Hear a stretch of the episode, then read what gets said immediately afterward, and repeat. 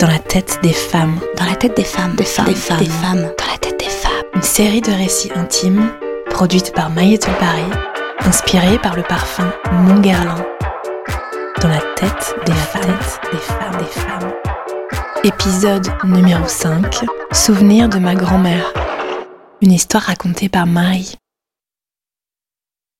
Elle avait des robes à fleurs, des chansons plein la tête, et elle adorait la mer. Elle était capable de prendre le train comme ça, sur un coup de tête, toute seule avec son gros sac, pour aller voir sa sœur à Granville. Elle mettait des heures, mais elle s'en fichait parce qu'elle savait qu'au bout des rails, bah, il y avait la mer. Surprise Tu ne devineras jamais ce que je t'ai apporté. Tu vas m'en dire des nouvelles. Elle était comme ça, mamie.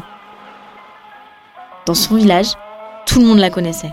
Je me souviens, hein, quand j'allais chez elle en vacances, je pouvais pas faire trois pas dans la rue sans qu'elle croise au moins six personnes qu'elle connaissait. Pourtant, elle était pas bavarde, hein, mais elle était tellement gentille que les gens lui racontaient toute leur vie. Et elle, elle écoutait sans rien dire, en souriant. Elle était habituée à écouter ses patients. Elle était infirmière, donc elle soignait des vrais malades, mais elle soignait aussi des faux. Par exemple, la voisine d'à côté, Mimi. Elle se plaignait toujours de son genou.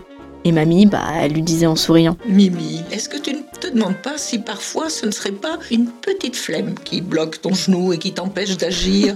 Ça, elle avait de la répartie. Mais aujourd'hui, elle est plus là. Et j'arrive pas à effacer son numéro. Je peux pas m'empêcher de penser que tant que je le retiens encore dans mon téléphone, bah, elle est encore là un petit peu. Et je veux pouvoir encore écouter sa voix. Vous êtes sur le répondeur de Martine. En fait, on nous le dit jamais ça. On nous prévient jamais que quand quelqu'un meurt, on n'entendra plus sa voix. Ça serait sympa de nous prévenir. Allez, on en profite, mesdames et messieurs, le 12 janvier 2017, ça sera fini, fini, finito, fini le poulet rôti, les parties de belote, on triche, les appels du dimanche soir, on remballe la boutique, on lève le camp, profitez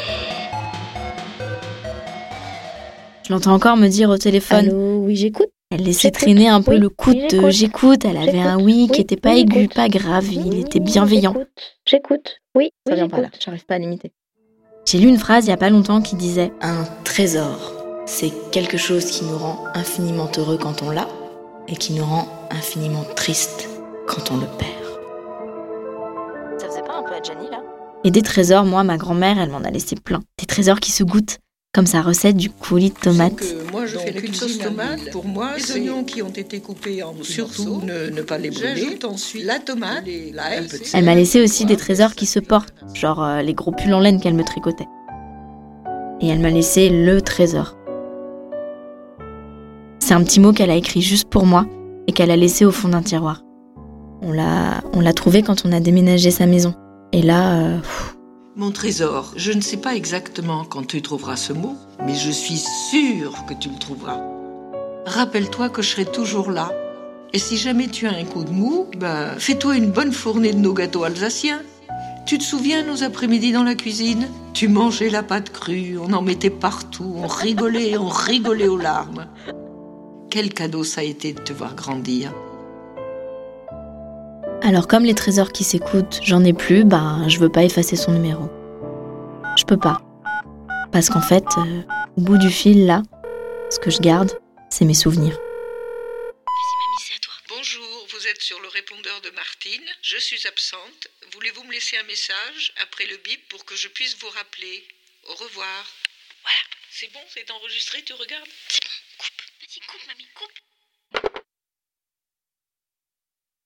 Ce podcast vous a été présenté par My Little Paris et Guerlain.